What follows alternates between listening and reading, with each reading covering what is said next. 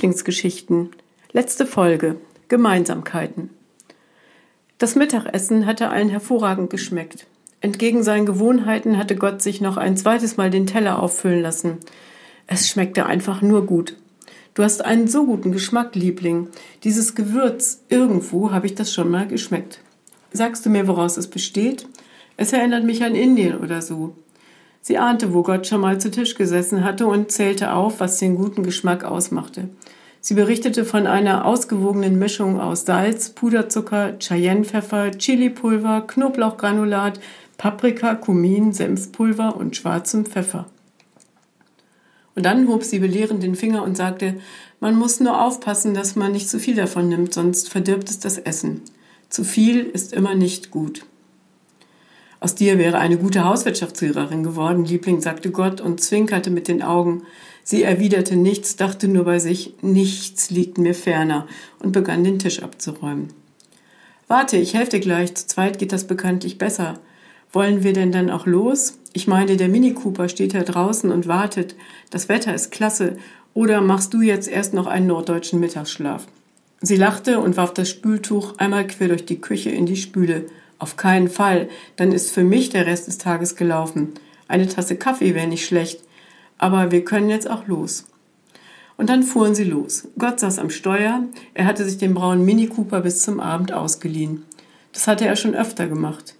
Aber für sie war es die erste Fahrt in einem Cabrio. Sie lehnte sich in den Sitz zurück, schloss die Augen und merkte, wie der Fahrtwind ihre Haare zerzauste.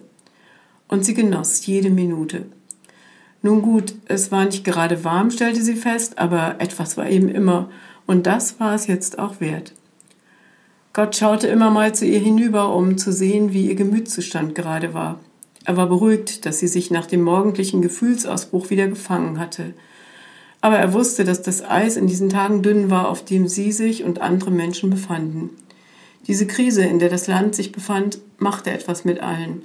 Es veränderte den Ton, in dem man miteinander sprach, den Blick, mit dem sich Menschen ansahen. Es war auch schon vorgekommen, dass befreundete Menschen sich fremd miteinander fühlten, einfach weil sie sich nicht mehr umarmen durften. Gott wusste, wie sehr sie das vermisste, eine Umarmung von denen, die ihr am nächsten waren. Eine Weile fuhren sie durch die Gegend, besahen sich die Felder, auf denen das Getreide in den letzten Tagen kräftiger geworden war. Man kann ihm beim Wachsen zusehen. Ich bin jedes Jahr neu erstaunt, wie schnell das geht, sagte sie. Gott nickte und sagte, wenn es genug Regen gibt, Liebling, das war in den letzten Jahren ja schon ein Problem. Sie dachte an den heißen Sommer im letzten Jahr. Gott hatte recht. Wachsen konnte das Getreide nur bei Regen und Sonne. Sie versuchte abzulenken, indem sie sagte, na gut, aber Regen wäre jetzt nicht so was für uns. Ich meine, im Blick auf das Cabrio. Vielleicht, wenn wir wieder im Haus sind und dann kann es regnen. Aber ehrlich, es sieht nicht so aus. Sie sah in den fast wolkenfreien Himmel und dachte an eine Freundin, mit der sie sich in unregelmäßigen Abständen Bilder vom Himmel schickte und die Feststellung teilte, dass sie beide unter einem Himmel seien. Dieser Gedanke tat gut, und sie lächelte in sich hinein. Gott unterbrach sie in ihren Gedanken und fragte, woran denkst du gerade? Du siehst so versonnen aus. Mehr Himmel, sagte sie. Ich finde, wir brauchen mehr Himmel, findest du nicht auch? Gott nickte und zeigte auf einen kleinen Weg, der links von der Straße in einen Wald abbog. Bin ich noch richtig, Liebling? Wir wollten ja zur Schaukel. Er sah sie an. Ich staune wirklich, sagte sie. Du hast ein gutes Erinnerungsvermögen. Nicht schlecht, wirklich nicht schlecht. Ja, hier müssen wir abbiegen. Und da hinten bei den Bäumen kannst du anhalten. Gott gab sein Bestes, um sie bei guter Laune zu halten. Auf der Schaukel erzählte ihr Geschichten aus alten Zeiten. Einige davon kannte sie schon lange. Und sie erzählte ihm von ihren Freundinnen und Freunden, wo sie lebten, was sie arbeiteten, wie sie mit der Krise klarkamen oder auch nicht. Ich kann mit Ungerechtigkeiten nur ganz schwer umgehen, sagte sie und schob die Ärmel von ihrem Wollpullover etwas nach oben. Was hast du denn da? fragte Gott, hörte auf zu schaukeln und griff ihren rechten Arm. Ist es echt? Sie nickte. Ja, das ist echt. Ich habe mir ein Tattoo stechen lassen. Ich glaube, es war im Januar, gemeinsam mit einer Freundin. Übrigens die, die diese Schaukel gebaut hat, auf der wir gerade sitzen. Weißt du, was es bedeutet? Gott betrachtete die hebräischen Buchstaben, die auf ihrem Unterarm tätowiert waren. Zum Glück konnte er fließend Hebräisch und erkannte sofort, was er las. Chesed, Liebling, das heißt so viel wie Gnade, Barmherzigkeit, Treue. Stimmt's oder habe ich recht? Ich weiß gerade gar nicht, was ich sagen soll. Er streichelte sanft über das Tattoo. Warum hast du dich dafür entschieden? Das würde mich interessieren. Und damit hatte er ein gutes Thema begonnen und sie erzählte ihm leidenschaftlich einen Nachmittag lang von dem, was sie durchträgt, wenn es mit ihr durchgeht und sie die Kontrolle verliert.